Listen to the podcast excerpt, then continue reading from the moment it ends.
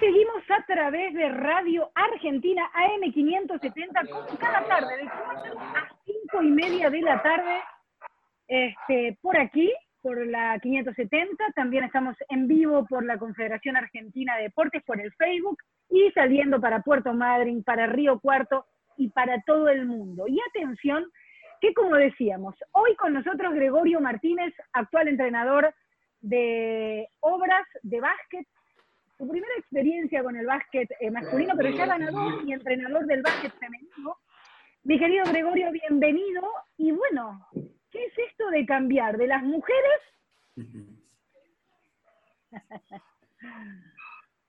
Eh, no, te escuché el final, que esto de cambiar de las mujeres a los varones, supongo que habrás dicho. Claro. La verdad que no, bueno, obviamente yo jugué mucho tiempo el básquet y después cuando empecé a dirigir, empecé a dirigir varones, fui un año varones, y fui a dirigir al club de toda mi vida de femenino. La verdad que para mí no, no, es un, no, es un, no es un tema de género, la verdad que yo no, no he tenido grandes diferencias, a pesar de que en nuestro, nuestro deporte hay, había mucho preconcepto con esto, ¿no? Había mucho no, no creo que sea machismo, no sé si llamarlo machismo, pero sí había mucho preconcepto en cuanto a que el básquet femenino estaba en un nivel inferior, en cuanto a, eh, obviamente a profesionalismo, porque el básquet femenino no es profesional, recién ahora está haciendo sus primeros pasos, pero, pero sí en cuanto a, había mucho prejuicio, sí en cuanto a los que éramos del femenino no podíamos ir al masculino, los que estamos en este medio sé, saben exactamente de qué estoy hablando. Eh, y bueno, gracias a Dios me fue bien, y, le fue bien al equipo y eso hizo que, se respetara un poco más y que haya muchos comentarios que hayan tenido que dar al margen, pero la verdad que yo no lo tomo de esa manera. Sé que tu, pregunta tuvo, tuvo, un poco más de, tono introductorio y de no tan serio, pero, pero la verdad que, que en nuestro medio el básquet femenino es algo que ha sido siempre bastante desprestigiado y dejado de lado, sobre todo por muchos entrenadores y por muchos con muchos dirigentes, y, la verdad que me parece que injustamente, y creo que con la llegada mía al básquet masculino a dirigir directamente, independientemente de que yo fui manager de obras durante cuatro años, yo lo sentí como una reivindicación a toda esa gente que, también está en condiciones de hacer básquet y, saber que nosotros hacemos básquet también, ¿no? Cuando hacemos básquet no importa. Entonces, sé que tu pregunta fue un poquito más más liviana que esta, esta contestación que estoy dando, pero quiero aprovechar para no. porque es algo que, que, siempre nos ha... Siempre, no me... La verdad que no quiero usar la palabra discriminar porque hoy se usa la palabra discriminar dale, cosa y tampoco hay que hacer un drama de esto, pero sí poner en claro que, que en el momento de que a mí me dan el equipo, eh, mucha gente se sonreía, mucha gente decía que no, no debía hacerlo, que no podía hacerlo y que no iba a poder hacerlo porque venía de un deporte inferior y que no era el mismo deporte y que toda esa sanata de cosas que las inseguridades de mucha gente piensa que, son trasladables a los demás. Y la verdad que es un equipo de básquet, eh, no importa el género, eh, que está conformado por seres humanos y que se juega con una pelota, 12 eh, jugadores en el equipo, 5 en cancha, contra 12 jugadores del otro equipo y 5 están en cancha. No, es mucho más que eso, con dos, o tres jueces, y hay que, hay que tratar de adaptar a, la, a la, psicología del, del, equipo, nada más, pero no más que eso. Eh, me encanta que hayas agarrado el guante y que sí, yo siempre lo digo con una sonrisa, porque, porque, o sea, puede tener la misma connotación y el básquet, además, si, si no vamos muy lejos, lo que fue Lima 2019 resume un poco lo que pasó con las gigantes, ¿no? Y la selección, este, a comparación de los varones, ¿no? Pero será otro tema. Lo que, me, lo que quiero que me expliques, este, que está bueno que hiciste una distinción, si bien fuiste campeón con Unión Florida de la Liga Nacional Femenina y ahora estás en obras, recién dijiste hace cuatro años que fui manager de, de obras. ¿Qué significa ser manager en el básquet? Mira, eh, cuando yo llegué a Obras en el año 2013, eh, el presidente del club me, ofrece el cargo de manager, eh, manager de un equipo profesional, en realidad era general del básquet de Obras, pero fundamentalmente del equipo profesional, y significa ocuparse de toda la política deportiva, de la política de contrataciones, de tener un proyecto deportivo, que fue el que empezamos hace siete años, yo los primeros cuatro años fui manager, Eh, la verdad que cuando yo agarro el equipo, hacía ya tres o cuatro meses que el club había nombrado un director deportivo, aparte de tener un manager, y era el que estaba todo el día con el equipo. se da la, salida de, Carlos del equipo, de Carlos Romano del equipo, y bueno, nos pusimos a buscar entrenador, y después de 10 días de, no, el presidente no estar conforme con las opciones que estábamos consiguiendo, decide, decide ofrecerme el equipo a mí y ahí empezamos con, el segundo proceso mío, que ya es de entrenador, los últimos, está la tercera temporada. Gregorio, sí me parece que, eh, si bien estoy todo de acuerdo con todo lo que dijiste del hecho de pasar de dirigir mujeres a hombres, sí me parece que va a haber una, diferencia de trato por lo que es la mujer y por lo que es el varón a la hora de relacionarse en el deporte, me parece a mí, no sé qué opinas. Eh, yo tengo que, yo supongo que debe ser así en general, como vos decís. Yo tengo que contradecirte con eso porque no fue lo que me pasó a mí, ¿sí? yo, yo, tengo una relación, yo necesito relacionarme con mis jugadores. Eh, necesito tener una relación de afecto con mis jugadores, no sé si de afecto, pero sí una buena relación con mis jugadores. Y, siempre fue así, tanto en el femenino como en el masculino. y la verdad que esto también es algo que me parece que ha cambiado un poco en la sociedad. Eh, la verdad que nosotros no tratamos distinto a las mujeres que a los varones ya. Es más, las mujeres nos tratan distinto a nosotros que como, nosotros las tratamos a ellos. Y en realidad, eh, cuando uno establece códigos de convivencia y códigos de, de, cómo, ir, cómo ir llevando la, la, convivencia en un grupo, eh, todos nos vamos conociendo. También yo creo que no, todos, no somos todos iguales.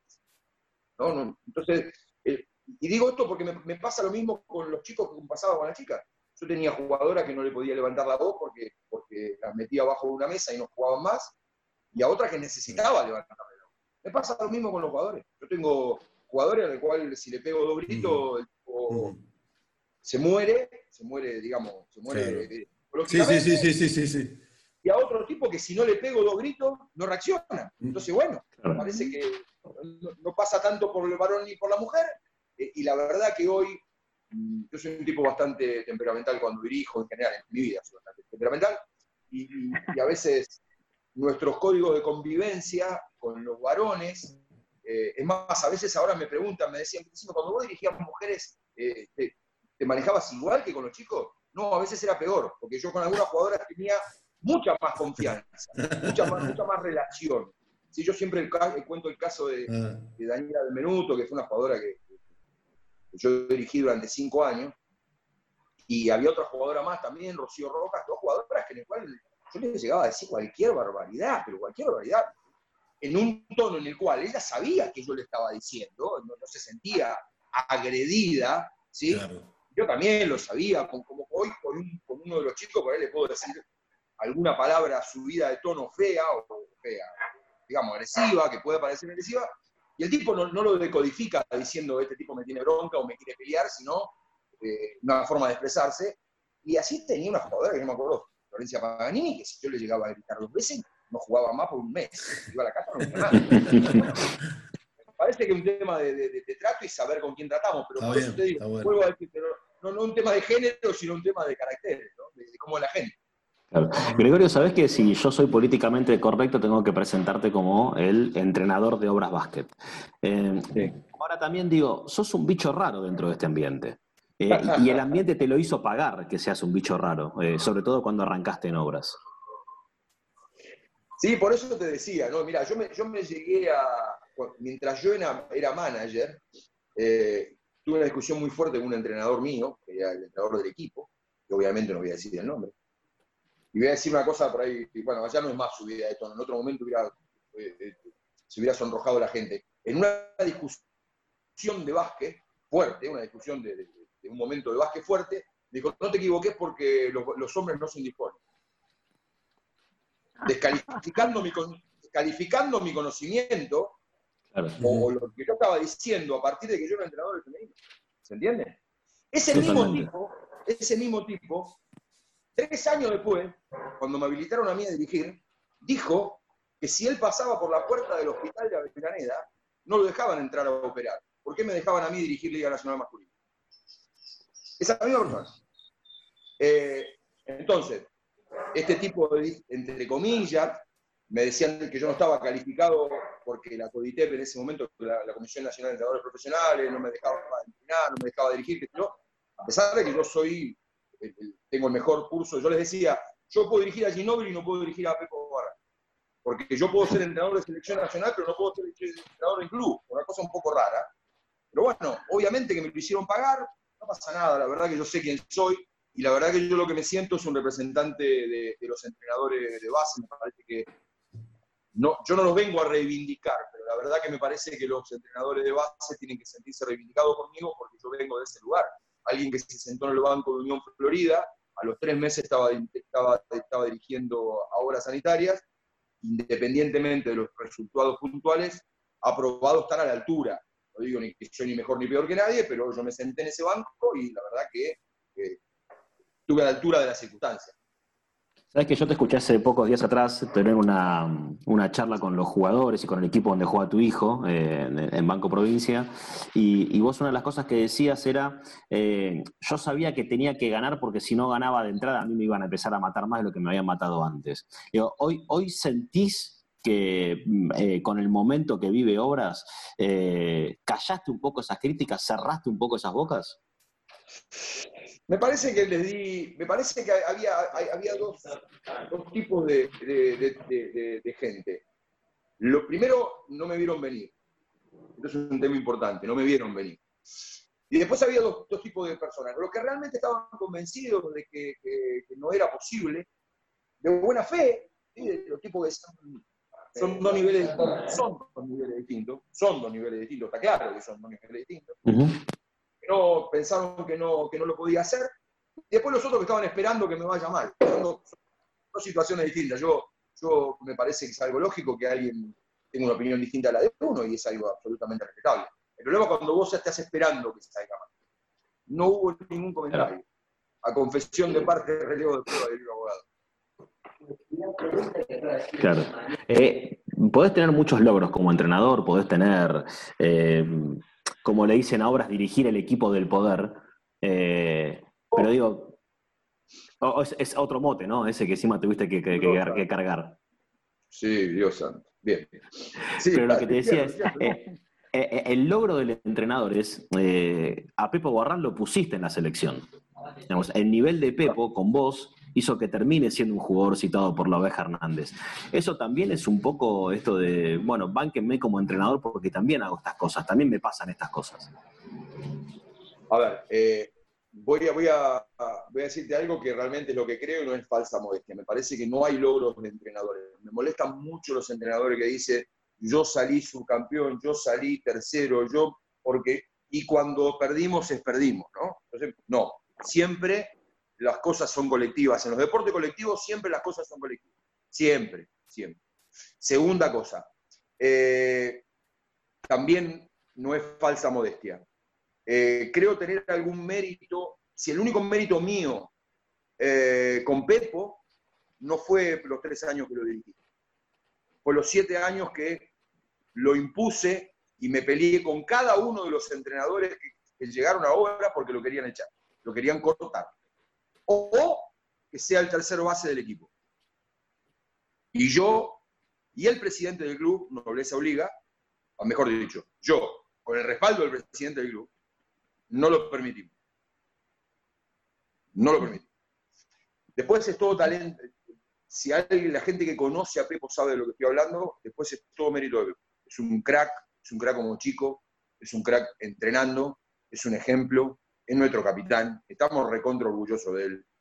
Está buenísimo que esté en la selección y la verdad que yo creo que Pepo es fruto de algo, si de algo que yo colaboré fue en eso y fundamentalmente del proyecto deportivo de Obras. Cuando yo me senté a ser el manager del club, dijimos, nosotros tenemos que terminar con un equipo que sea con jugadores que todo lo que invierte Obras en reclutamiento se vea reflejado en el primer equipo.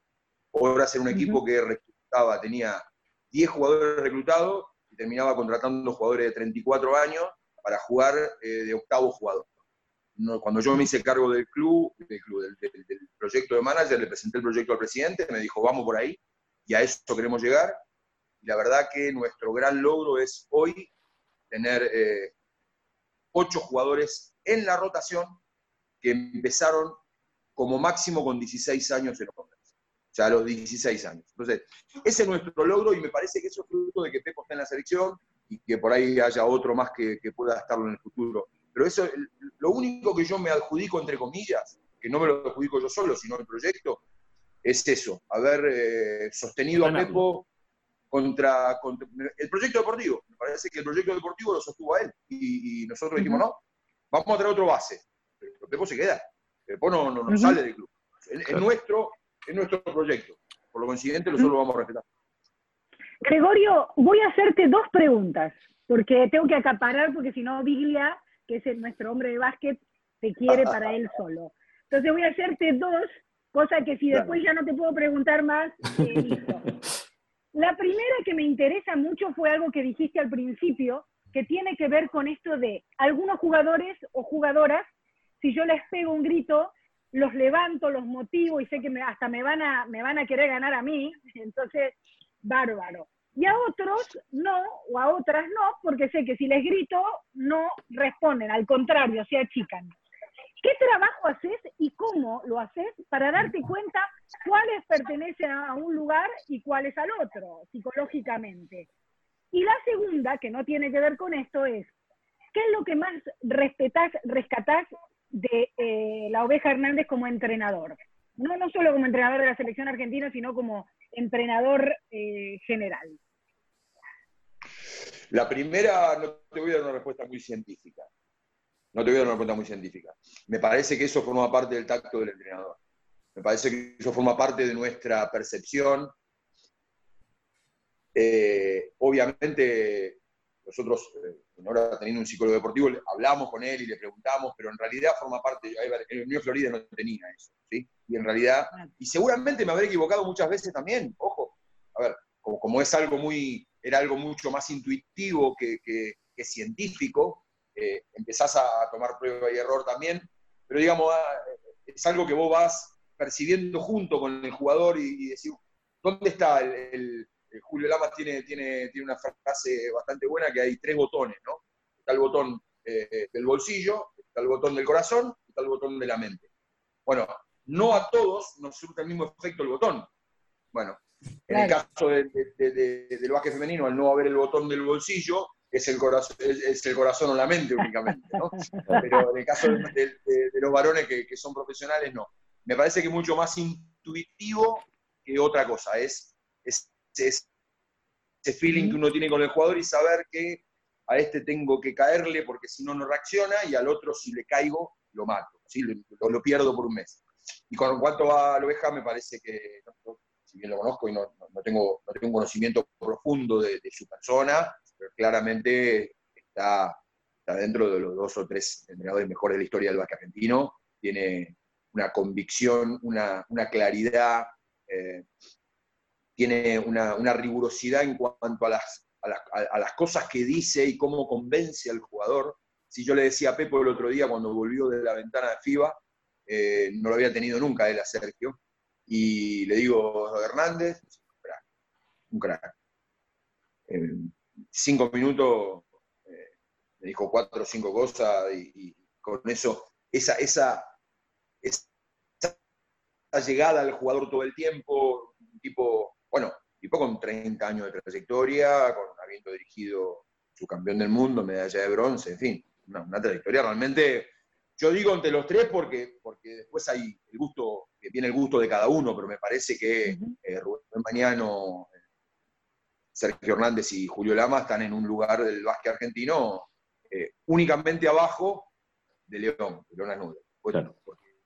es nuestro padre fundador, ¿no? Todo, todo, todo, lo demás va a venir después. Ginóbili va a venir después de León, para nosotros, por lo menos para lo de nuestra generación.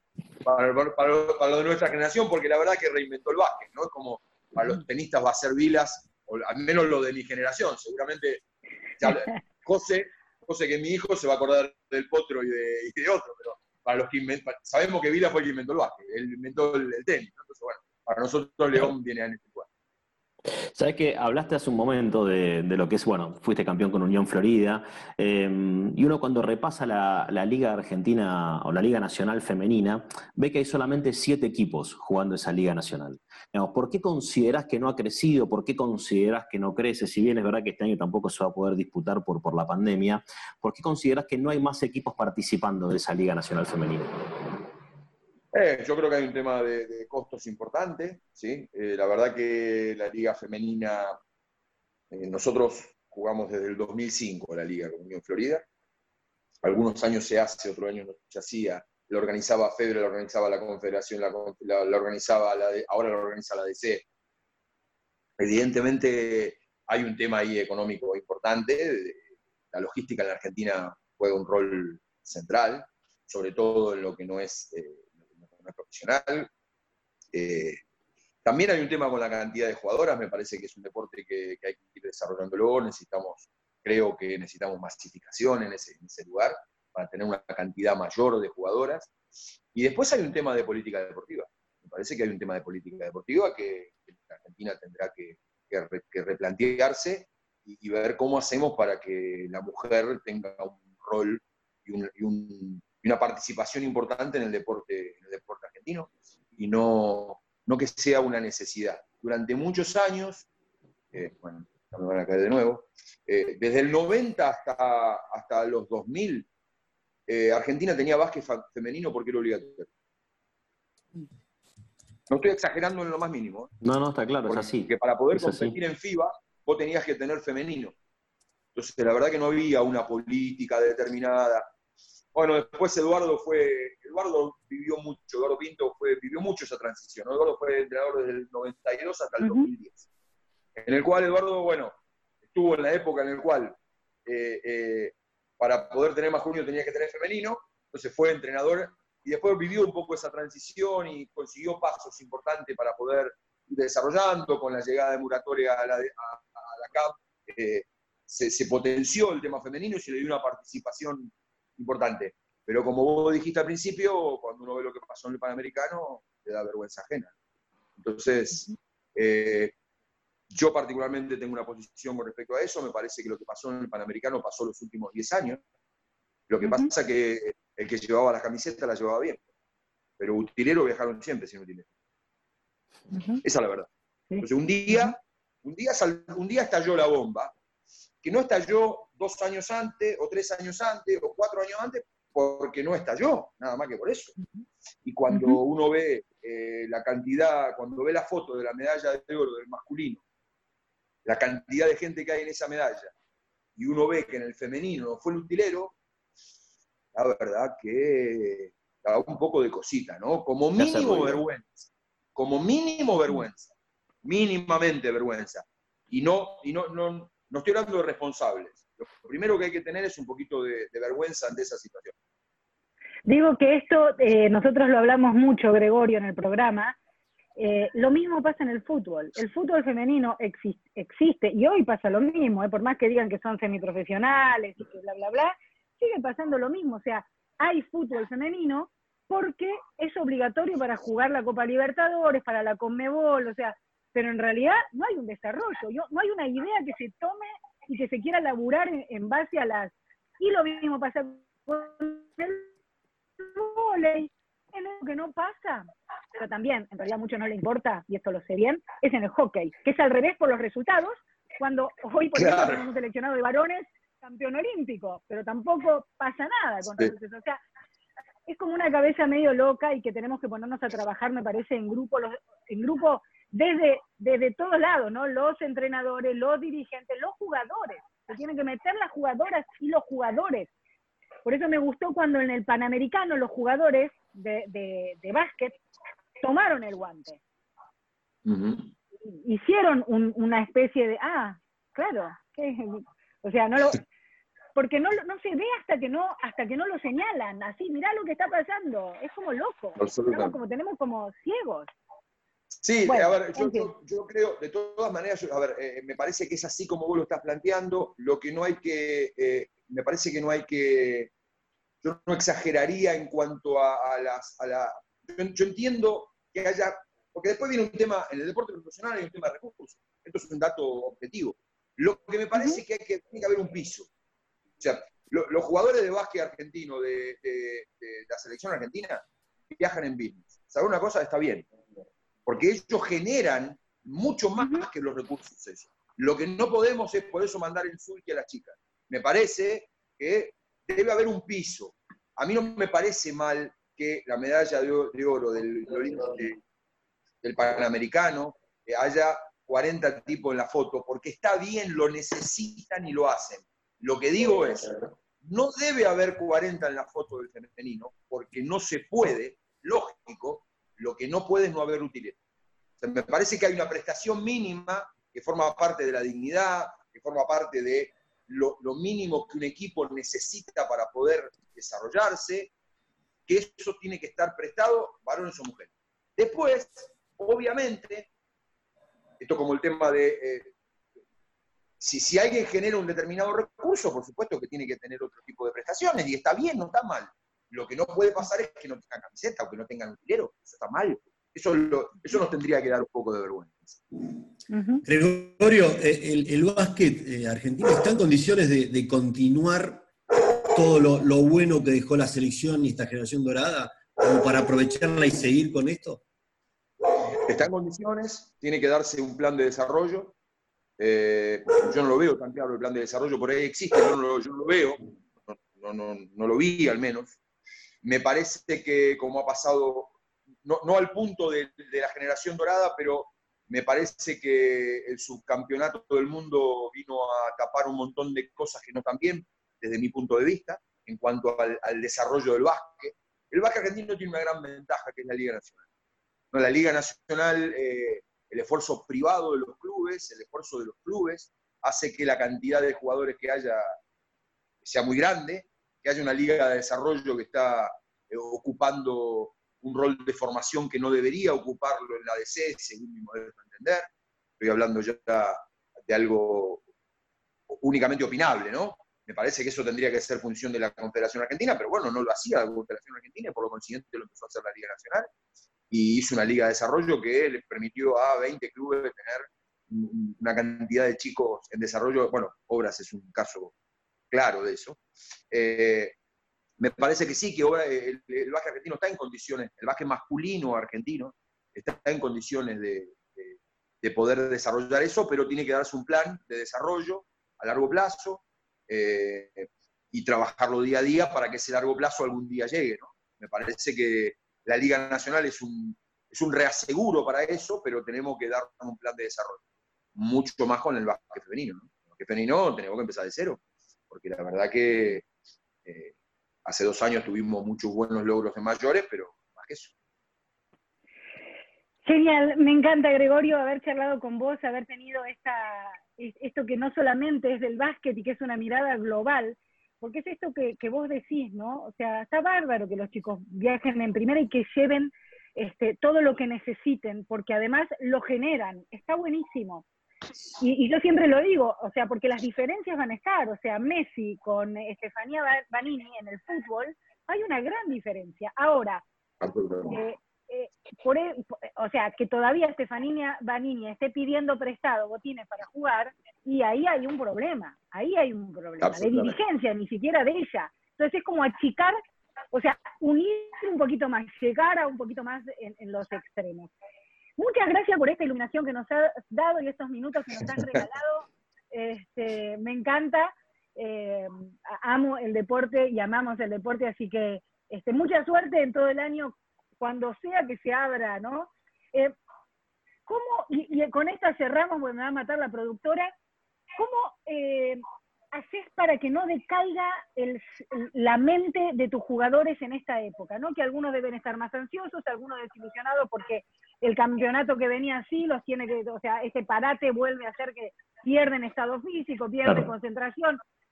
Eh, ¿Cómo trabajás que ellos estén sin negar la situación. La, gran diferencia es que se sabe que el básquet vuelve, digamos, eso, por lo menos en la Liga Nacional vuelve en algún momento. En algún momento, pero no saben cuándo. Claro, No sabemos cuándo. No sabemos cuándo, es muy difícil. Eh, yo tengo 56 años y la, verdad que cuando me pongo en la piel de los chicos me, vuelvo loco yo, porque la verdad que a uno le cuesta mucho eh, tratar de sobrellevar esta situación, así que imagino lo que es a los chicos. Tratando de, hablar con ellos, nosotros tenemos trabajamos todos los días, a la mañana y a la tarde, trabajamos, trabajan, no trabajamos porque la verdad que trabaja el profe, trabaja el cine, dos turnos, uno a, a las diez y media de la mañana, hacen físico una hora y media más o menos, y a las seis de la tarde hacen prevención de lesiones y elongación. Y la verdad que hicimos algunos trabajos didácticos de básquet, como haciendo, hacerle hacer scouting de algunos equipos, eh, hacerle scouting de nuestro propio equipo, en fin. Pero la verdad que es muy difícil sostener eh, psicológicamente. Como te decía antes, ¿no? No somos todos iguales eh, y hay chicos que se caen más rápido y se levantan más rápido y otros que nos cuesta más. Y bueno, hay un contacto ahí entre todos tratando de sostenernos para, para poder sobrellevar esta situación que es muy complicada. Mi querido Gregorio, muchísimas gracias. Eh, espero encontrarte en porque yo ahora solamente estoy concentrada en todo lo que voy a abrazar, conocidos y desconocidos, cuando termine la cuarentena. Así que espero cruzarte por alguna calle. ¿sí? Este, eh, Obras está muy cerquita del cenar, donde yo voy bastante seguido. Así que, ¿quién te dice que en la esquina ahí enfrente de Muni nos juntamos y nos abrazamos un rato? Y nos damos un abrazo. Perfecto. Muchas gracias, muchas gracias por el contacto y a las órdenes para lo que necesiten. ¿eh? Gracias, Grego. Muy amable. Un abrazo grande. Señoras, señores, hacemos una pequeña pausa, no se vayan, tenemos más invitados. Se viene el arquero del, del Albo. ¿Sí? ¿Está bien, Marianito?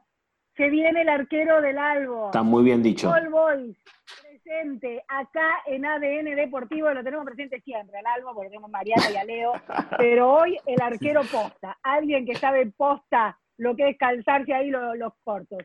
Ya volvemos.